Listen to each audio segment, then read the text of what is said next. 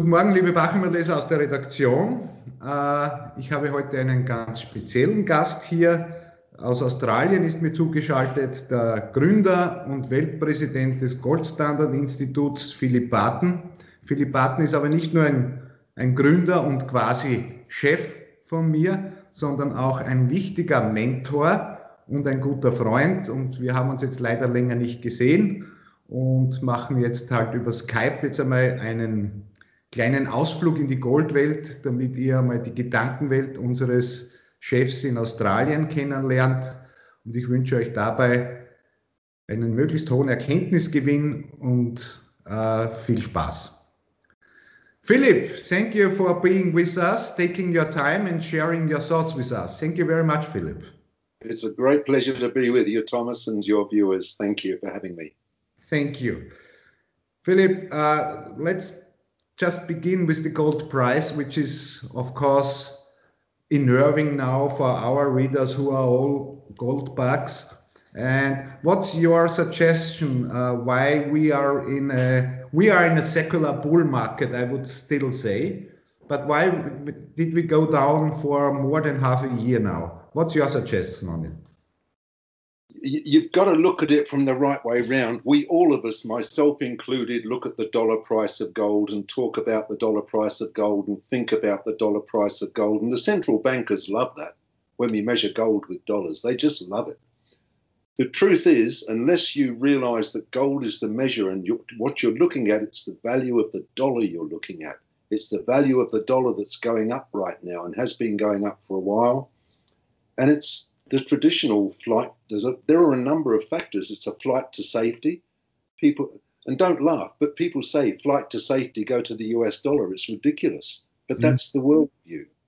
The US dollar is still the premier currency. It's the international reserve currency, and uh, it will be the last one to fall, not the first. So it is the one to judge all other currencies by. The US dollar is going up because the US economy is still held in great respect, because people want dollars, and over and above everything else, every debt in the world, just about, is denominated in US dollars, which creates a huge demand for dollars to pay off that debt.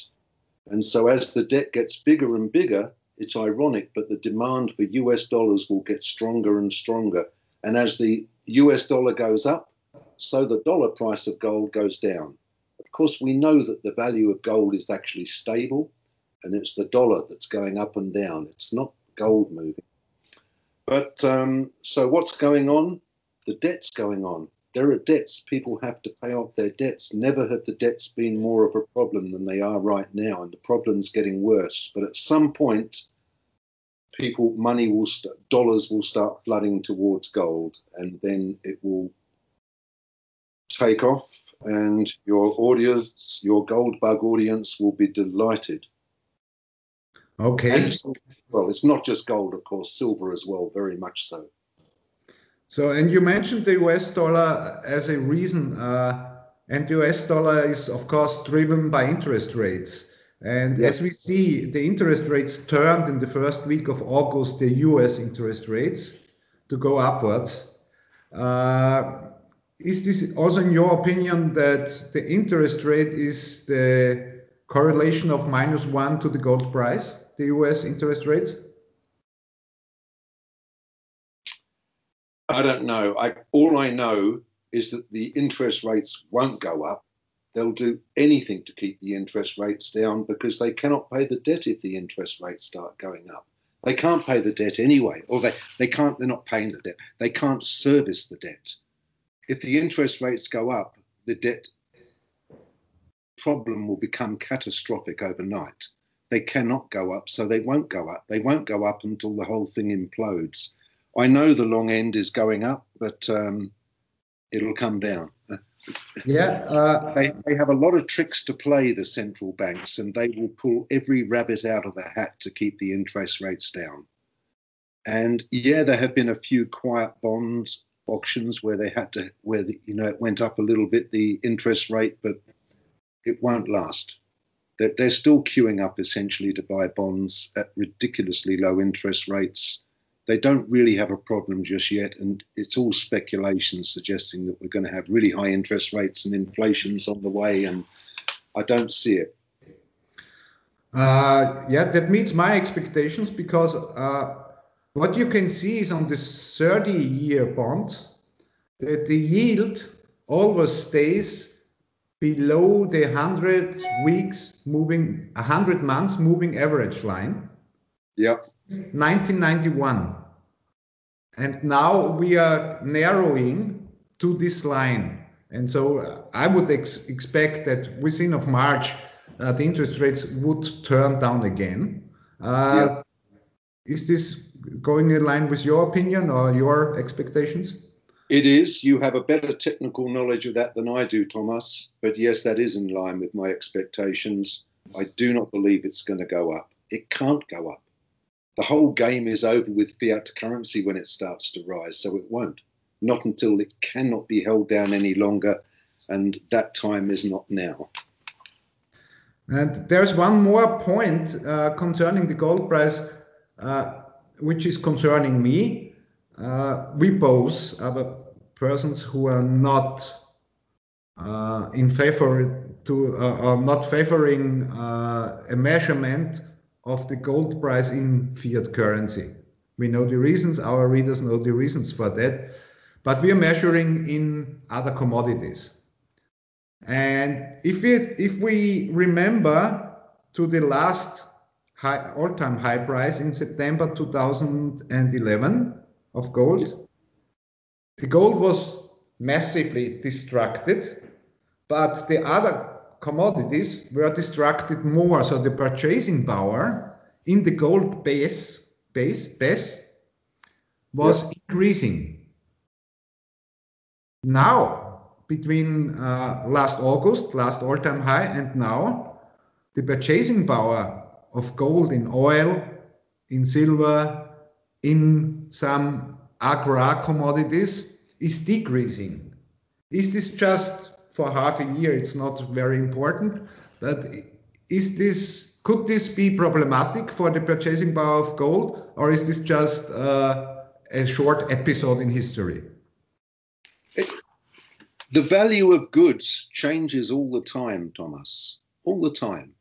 And um, nothing's changing with gold, but the value of goods, yeah, it's very subjective. It goes up and down all the time. Um, oil, silver, they both could be considered to be extremely, have been extremely undervalued recently. You know, we're talking about moving over to wind farms and moving over to solar, and it's all nonsense. They'll try to do that, but petrol oil is going to be with us for a long, long time. Yeah. And uh, there's, there's been no investment in oil for ages. Um, it became a, you know,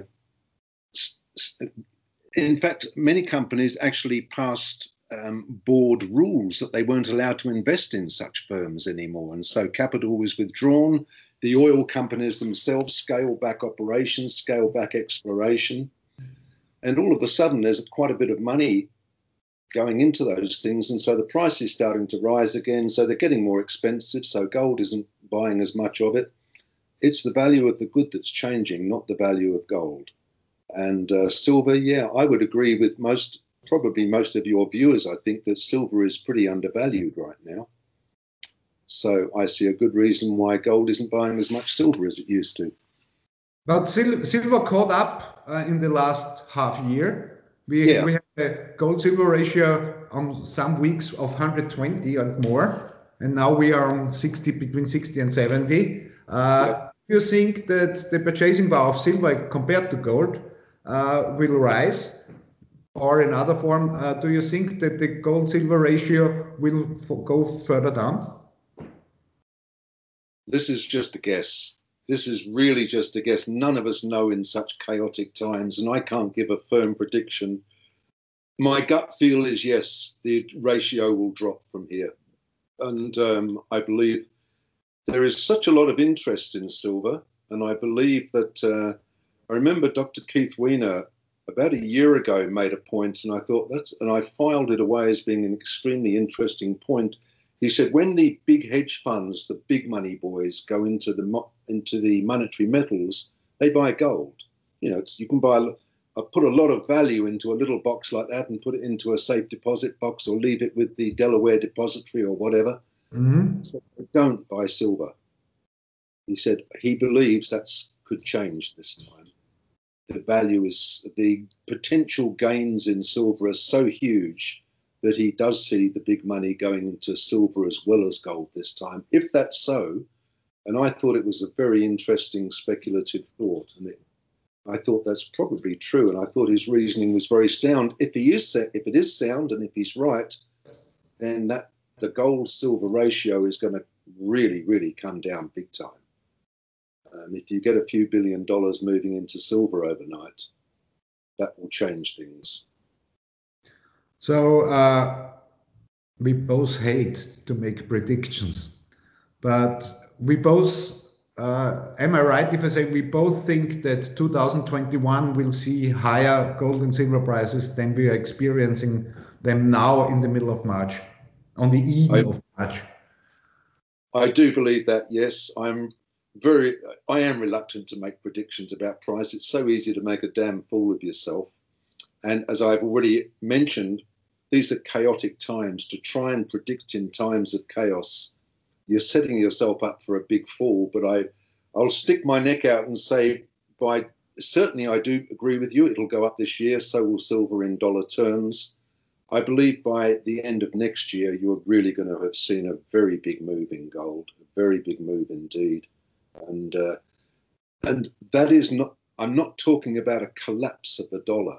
I do believe that in dollar terms, even with the dollar at its current strength, gold is not valuing dollars properly. I believe that the price, if I can stick my neck out, and I know you want me to, don't chop it off. I believe that the gold price will be somewhere around $7,000 by the end of 2022. Jesus. And, uh, that's without any catastrophic collapse in the dollar or anything like that just a proper adjustment. And I'll tell you what I based it on. And unfortunately, I couldn't find, I looked this afternoon trying to find my original figures. Many years ago, I looked at house prices in the middle of the 19th century. It was around 1850 or 1860 in both the UK and the US. And based on an average house price, that, and it was about the same price, about 500 ounces of silver for a three bedroom suburban house, pretty ordinary place, but a nice house, you know, not a palace and not a not a hovel, but an average suburban home, three bedrooms, 500 ounces of silver, bearing in mind the price of um, gold silver ratio, bearing in mind the price now. And I allowed for a correction in the price now because it's in a great bubble in many parts of the world. Mm-hmm. And I sort of figured it all out that um, recently I rejigged those figures. I couldn't find my original figures, but as, as much as I could drag out of my memory, I rejigged them and came up with that figure that gold should be around 7,000 um, okay. 7,000 US dollars an ounce. For what it's worth, it's a guess though. What happened in 1850 really has got nothing to do with what's happening in 2021, but it's something to base it on. Okay. Uh, speaking about the US dollar, uh, we had between 2011 12 and between 2016 here in Europe, uh, a lot of discussions uh, by politicians about the cash ban. Mm. And the last couple of years, it was uh, quiet about this. The topic disappeared somehow and came up uh, with the corona crisis again. So could you could you give us your your uh, thoughts on a cash ban? Is it possible to that they are doing a cash ban right now? Why didn't they do it? We all know the reasons why they need a cash ban. Uh, what's your thoughts about it, please? I have a few thoughts on it, Thomas. And uh, the first one is that uh, it's not practical we are going into a, I believe, a severe severe depression. We're on the cusp of it now. We're at the entry point of it now. Times are going to get worse and worse. Many people are going to lose their credit rating. They're going to lose, in other words, their credit cards. They're going to be cut up in half, or they're not going to be issued with one when they apply for one. Less and less people are going to be able to access access credit, which means they're going to be reliant on cash. the further we, the further things move along now, the less practical it will be to ban cash. Some people will end up with no way of transacting if cash is banned. The other factor is, as we know, it's being done because um, they want to gouge more tax out of the economy, and they know that some people are evading tax by using cash. What it will do, I believe, and I strongly believe this, is that if you stop me transacting in cash by taking away dollars, well, I'll transact in cash by using silver. I would rather do that than pay tax. If I'm intent upon avoiding tax, if I'm not allowed to use dollar fiat cash, well, I'll use monetary metals cash. And uh, so nothing will bring silver out of its hoards faster. It won't bring gold out. Gold isn't used for daily transactions. But there's a lot of silver sitting in hoards waiting to come out, which would come out. and I know business owners would, a lot of them deal in cash as well and would welcome it. A lot of the people paying would, you know, if I could get rid of, if I were looking to avoid tax, I would happily, you know, I use dollars then because there's no trace. But if I can't use dollars, well, I might be prepared to use my silver. In fact, I would be. I'd rather use my silver than pay tax. If that's your mind frame, you'd rather use silver than pay the tax. The only problem with that, this is a third thought, is that uh, the smallest denomination that I've seen in silver anyway are one ounce coins. They're too big the silver guys need to start making some smaller units. One ounce of silver is going to be worth a lot of money. If you got gold at $7,000 an ounce and uh, a ratio down to 40 maybe, that ounce of silver is worth a, you, are not going to be a loaf of bread with it. Yeah. We need silver denominations. We need, uh, you know, some five grams of silver, that sort of thing. Yeah, but I know, then, I know, from the mint, uh, from the British mint, that they are producing a fourth, one fourth ounce silver coin right now. Britannia. Maybe they are doing this because of these thoughts. Maybe, maybe they are sharing your thoughts, or they read some uh, they read some articles from you. And look, you know, I think that um, it doesn't take a, it doesn't take a genius to work out it's going to bring silver out of its hoards. And I'm quite sure these guys who work in the banks have worked that out as well. And that's why I don't think it'll happen. But I think what I was in the middle of saying was that um, I don't think that they're going to ban cash because what I've said about it drawing silver out of hoards and what I've said about um, the, lack of cr- credit worthiness of a lot of people is obvious to the banks as well. They will have thought of this as well. And I'm, I think it's gone quiet because the idea is not sound. It, the idea was floated they put it out there. They've heard opinions from here, there, and everywhere. They've thought about it. And I suspect they've discarded it as being impractical. Okay. But there are more than rumors out that there is uh, the central bank di- digital currencies on their way. Yeah. So uh, why do why are they planning this when they don't wanna uh, or when they are not able to do a cash ban? What, what's your opinion on that? I think, uh, okay, it's probably um, not too smart to ask a 75 year old about e currencies and bitcoins and things like that.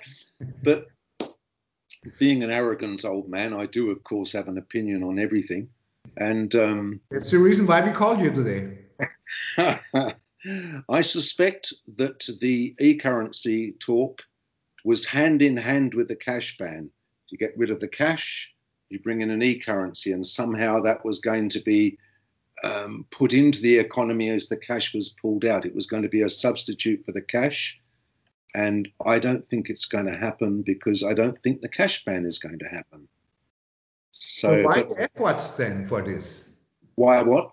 The efforts of the central banks any central bank is trying to get a kind of a e-currency.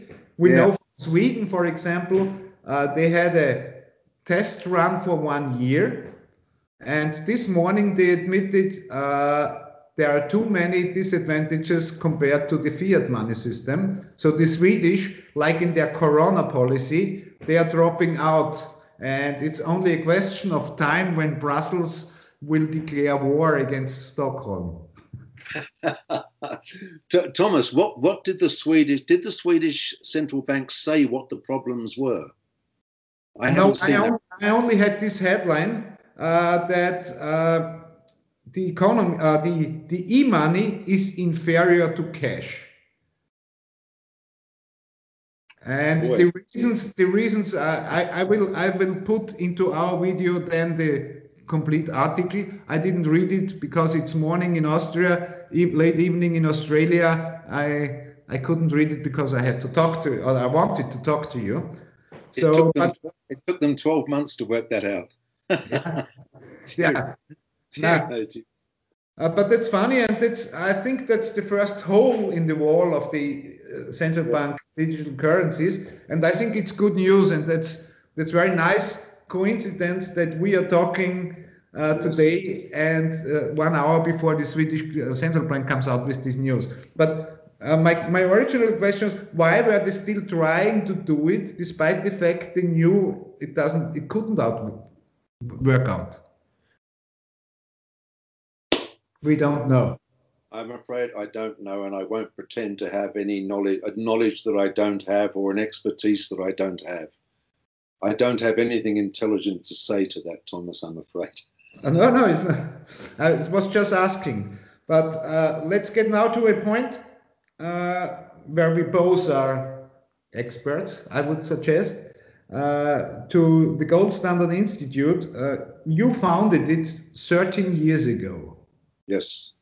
And I would like to, to repeat, I know it, but from with your words, what was the main purpose of the Gold Standard Institute? The main purpose of the Institute was very simple. It was to inspire a bottom down awareness and building enthusiasm for the reinstatement of gold as money and silver. But um, because it's never going to be granted to us by governments, they will never give up their their right as they see it to turn churn money out on a printing press to create credit ad infinitum. They will never give up that. It will have to be demanded by the people. And um, the idea was to educate sufficient people so that we had a groundswell of support. It would involve a lot of lobbying of politicians and of influential people here and there. And to be frank with you, I can't say it was terribly successful. We had some success. It was successful, but not fast enough and not to the degree that we needed. And so we changed direction and um, we we moved the focus to the US. The focus was very much in Europe for a while, and obviously we still have interest in Europe, and we still are focused in Europe. But our primary focus changed to the US, and Dr. Keith Weiner was appointed the president of the US Gold Standard Institute. And he has begun a company called Monetary Metals over there. So we, we have really a two pronged thing at the moment. We have the Institute and yourself in Europe, and that's a more, at this stage, a more academic approach, still on the original which is valid, still on the original purpose of educating and disseminating. And we have the American company, the American Institute, and Monetary Metals, which is a commercial operation which is simply it has the purpose and it's succeeding in bringing gold and silver out of its hoards and paying interest on that gold and silver. And it's been terrifically successful. And uh, credit for that goes to Dr. Keith Weiner. And um, he's taken an idea which few understood even six years ago when it began and turned it into a, a viable business and uh, a business with a graph that's going like that. It's very, very impressive. If any of your readers want to actually, uh, your viewers, I'm sorry, want to go there, it's monetary-metals.com. Monetary-metals. Uh, we are linking to Keith's homepage uh, once a week. So our readers uh, have the links and everything, but thank you for mentioning it. But we are, uh, I hope those who are capable to understand sophisticated English are reading it. And we Good. send to Keys quite a lot of, of, of viewers. We are it is, it is very sophisticated, his English. It's hard for English speakers to understand some of it, unfortunately. Um, I have but, to admit, I have sometimes I have to take the Google Translator or DeepL uh, to get translated because uh, reading as a non-native speaker, Keys's uh, essays is even for people who have a bit of understanding of the monetary system very very complicated, and sometimes we are translating the the, the whole uh, essays from Keys for our readers. Yeah, no, that's great because he has a lot to say. He's a unique thinker, and his knowledge of economics is excellent, and his knowledge of what he's doing with monetary metals is fantastic. And the point is with gold and silver at the moment is it it is all or most of it is in hoards. You know, I'm quite sure your viewers have their stashes of gold and silver in the um, wherever hidden in the bathroom, hidden under the mattress, buried in the garden, probably. In all these places, and nothing will get that gold and excuse me, nothing will get that gold and silver out except interest. And monetary metals is bringing that gold and silver out and paying interest on it in gold. Excuse me while I have a quick drink. Yeah, sure, sure.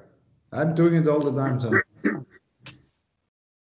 And so we've just done our first gold bond deal with a miner in Australia. And, um, you know, at the same time as the dollar banks are paying, I rang around a, a, week or two ago. I was looking to find out what the, just as a, as research, I wasn't interested in putting money in the bank, but I wanted to know what they were paying for savings account. And the highest interest rate I could find for a savings account with one of the major banks was 0.045%. 0.045%. Now, why would you risk your money in a bank, which is so dangerous at the moment? Why would you do that, knowing that uh, you're only going to get 0.045% when the dollar is going to start its fall again soon, when you can invest in gold and get your interest paid in gold and the bond that they've just done in Western Australia is paying 13%, one three percent interest. 13%. I did not know that. Yes, 13%. And uh, that's a big difference. Dollars in a bank or a gold bond paying 13 it's a no-brainer and um, the other thing is that what um, monetary metals is doing is going to be replicate is going to be replicated by others. Other people are going to see this. It's going to take a while. It won't happen quickly. But Philip, my guess within Sorry to interrupt you. Sorry to interrupt you. Philip, could you turn the camera a little bit upwards? Oh yes. Your face is cut in half. Is that better? So now we have you in your whole beauty. I wouldn't want your viewers deprived of that. so sorry to interrupt you. We were at the 13%, and I had a question there. Uh, is the yield of the gold bond sensitive to the gold price?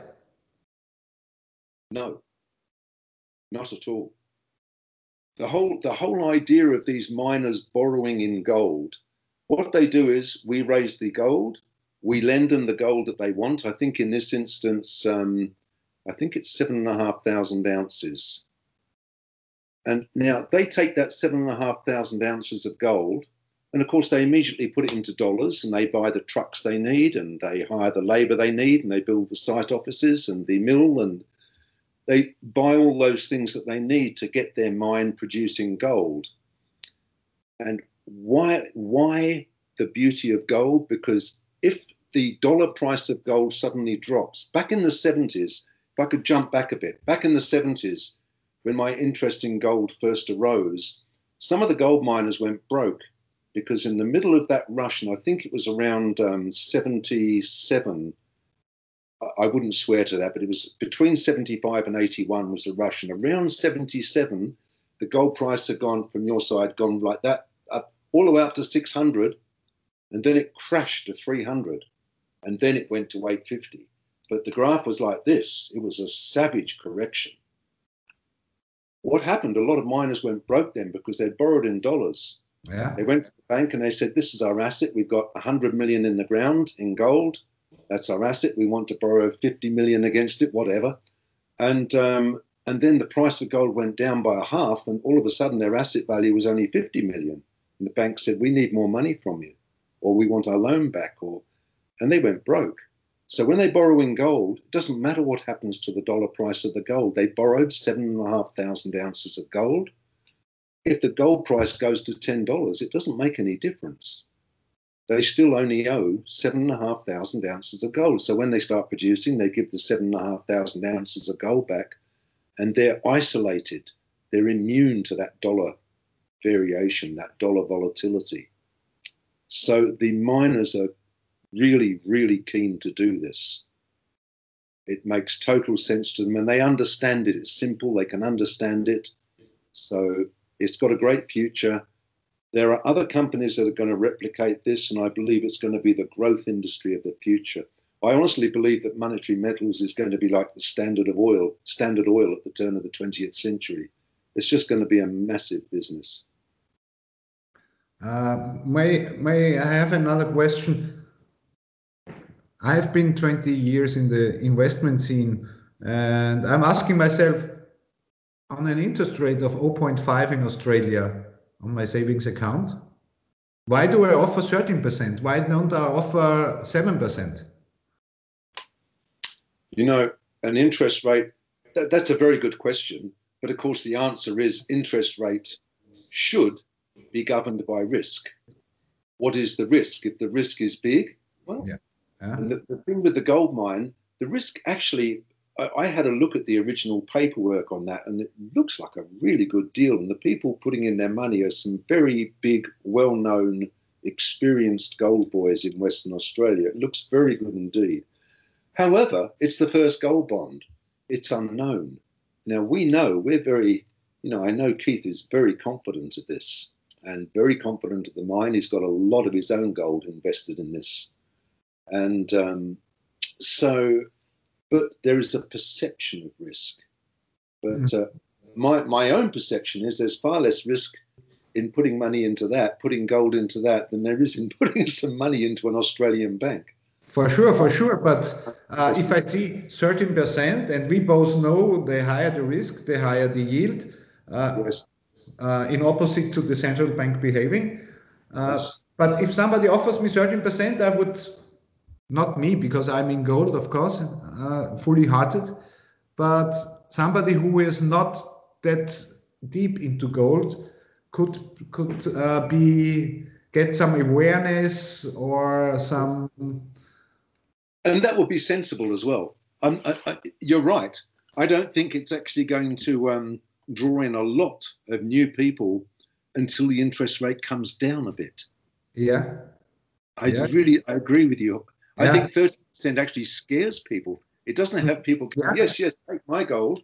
It actually, oh, 13%. Yeah. so uh, I totally understand, but um, yeah, your logic is sound with that. Okay. 13% sounds really big for gold, you know? Yeah. Yeah. And bear in mind that um, they're actually paying 16%. 3% goes straight to monetary metals. Mm-hmm. Okay. Yeah, of course. So, but what they do by doing that is they remove all that risk. The gold company removes all that risk. They have no dollar risk anymore. They're not exposed to the value, the volatility of the dollar. Mm-hmm. Mm-hmm. They they make gold, they produce gold, and they've borrowed in gold. In business, you've always got to do that. If you earn euros you should be borrowing in euros. You don't want to be borrowing US dollars to try and produce uh, European euros. You can get caught in a terrible currency problem there. Mm-hmm, mm-hmm. So, and it's the same applies to gold. So this was uh, by far the biggest success of the Gold Standard Institute. Yes, it uh, was. Besides, we have to mention that that Keith uh, did some uh, state hearings uh, in Nevada and Utah about gold bonds issued by the state. Yes. Could you tell us some uh, uh a bit of this? A little bit of it, yes. the idea of um, of, uh, of gold bonds is that um, you have a normal bond auction, and uh, at that auction you have gold bonds. You're just you're selling gold bonds that pay interest in gold, and they can only be bidded for in dollar bonds. You cannot bid for them in dollars, and you can't bid for them in gold either you have to waive your dollar bonds. And the idea is to draw in those dollar bonds that are killing our societies mm-hmm. in Europe as well, not just America. There are so many dollar bonds, the debt is denominated in bonds. And um, if, for example, I hope I'm getting this right, if Utah puts out a gold bond and people bid with their dollar bonds for those gold bonds. The dollar bonds come in and can be retired. The gold bonds are out there and they can be serviced. Utah produces, I think it is 140 tons of gold a year. Now, I don't know what the taxation rate is in Utah, but I'm sure it wouldn't be any less than 10%. At only 10%, that's 14 tons a year of gold that the Utah government is, would be getting. That's an awful lot of bonds they can extinguish so as those bonds become due, they can actually pay them out. So you've gone from having all these this great pile of dollar bonds to a pile of gold bonds that can be extinguished by the government. So the debt can actually be paid off. It can never be paid off while they're dollar bonds. Good that you mentioned that Utah is a gold producer and not too small. Uh, is this gold bond also uh, capable for uh, countries or states who are not gold producers, in your opinion? yes, because gold is money.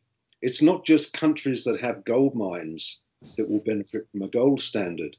You know, you, you might have a country with a gold mine and you might have a country with a great productive capacity. The gold mine will run out of gold one day.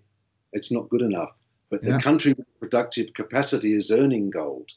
That's the country that's going to do well. The country that's got, like South Africa, has still has probably the, some of the largest gold deposits in the world. That's a guess. I haven't actually looked for a long time. But um, it doesn't mean to say that South Africa is ever going to be a huge major economy just because they've got big gold mines. You've got to have that production. If you're earning gold, is what matters. Uh, mm-hmm. If you're creating wealth, and you're going to be pulling in gold and you'll have a gold income and you're looking good. If you've got a gold mine and that's all you're doing, digging gold out of the ground like Australia, one day your gold mines are going to be empty and you're going to be broke. Okay. Okay. Um, Philip, one last question. Uh, we were talking about the Gold Standard Institute and you founded it in 2008 and I was joining you, I think, 2010 11. Uh, one last question did you in 2008 think or reckon that the euro and US dollar will 2021 still be in charge as monetary system? No, I didn't. I can answer you that very honestly and very quickly. No, I didn't. I um, I had no idea that they would keep going this long. Me neither. I, I just you, you have to take your hat off to these central bankers. They really can drag it out, but they've dragged it out to the point now where when it does collapse, it's going to be a terrible, terrible catastrophe. If they had confronted the problem back there in 2010, 2011, we wouldn't be having this conversation and I wouldn't be being so gloomy right now. Because they've, you know, we all know this saying, they've kicked the can down the road and they've kicked it and kicked it and kicked it and kicked it.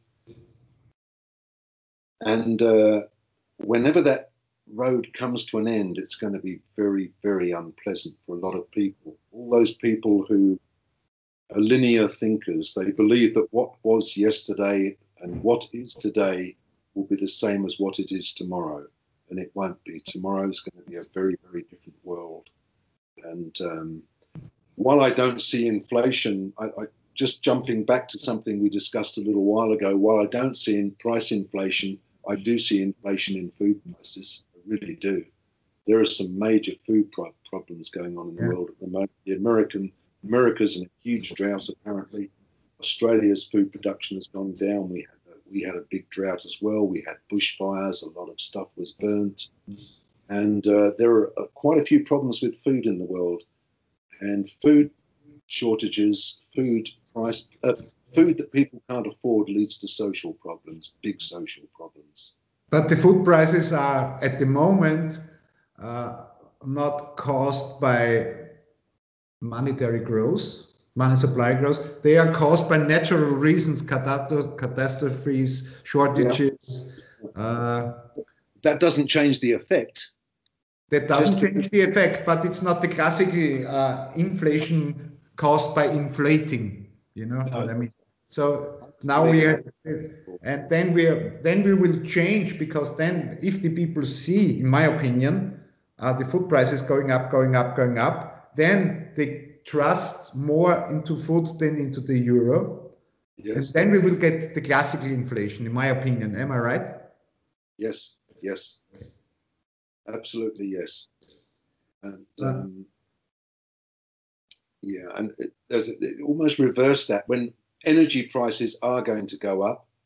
There's been an underinvestment in energy prices, and when fuel goes up, when energy costs go up, everything goes up. But again, that's not a monetary cause. It doesn't really matter. Um, but certainly, food will go up. The cost of transporting food and growing food and processing food is all influenced by energy. Everything is energy costs. So we could well have a lot of price rises, but it won't have a monetary cause. Okay. And then one last thing, uh, monetary cause and price rising. Uh, we in Europe, in Austria and in Germany, we have, due to the lockdowns, we have uh, the ratio of savings doubled. So savings to what? Saving accounts. The ratio of savings in, in, in Europe doubled. And oh. once the people are free again, there will be a lot of money competing for less of products. Yeah. Yes. I don't know about Australia how the saving accounts developed the last year, but but I think this is a big big uh, challenge to keep the inflation down. It won't held down because if this money, together with higher uh, food prices, together with higher energy prices, then the, the, the, the hell will break loose. Don't you think so? I do, and I'm genuinely concerned about the future, and I'm genuinely concerned that people aren't not only financially and monetarily ready for it, they're not psychologically ready for it either. Yeah. It's going to be a terrible shock to a lot of people. You know, the, the silly, woke, book burning Nazis in America, these silly kids, they're not ready for it. How are they going to cope with this? Um, they've been brought up in an, a- an age of ease and affluence and prosperity and mummy and daddy paid for this and looked after them and their children. They're 25, 35 years old and they're little children still. Yeah. devastating to them. They, they, have got a big shock coming, that generation, particularly in America. All those, um, those, those woke book burners who voted so enthusiastically for Joe Biden, they could mm. well be scripted into one of his wars, and that'll that'll cause an adjustment in their reality. Okay. Uh, these are, I think these are the, the perfect final words to close an interview uh, in spring 2021. Uh, Philip, thank you very much for being with us and sharing your thoughts. And I put you in charge, or I ask you, maybe we can do this in two months' time again I would love to do developments uh, within the next 60, 80 days, and then we meet again via Skype and you share your thoughts again with our audience, please. I would love to, Thomas. It would be a great pleasure. Thank you. So, thank you very much. Das war Philipp Barton, Gründer und Weltpräsident des Goldstandard-Institutes und außerdem noch ein sehr lieber und guter, mir ans Herz gewachsener Freund. Wir danken ihm sehr herzlich. Ich danke für eure Aufmerksamkeit. Bis zum nächsten Mal, euer Thomas Bachheimer.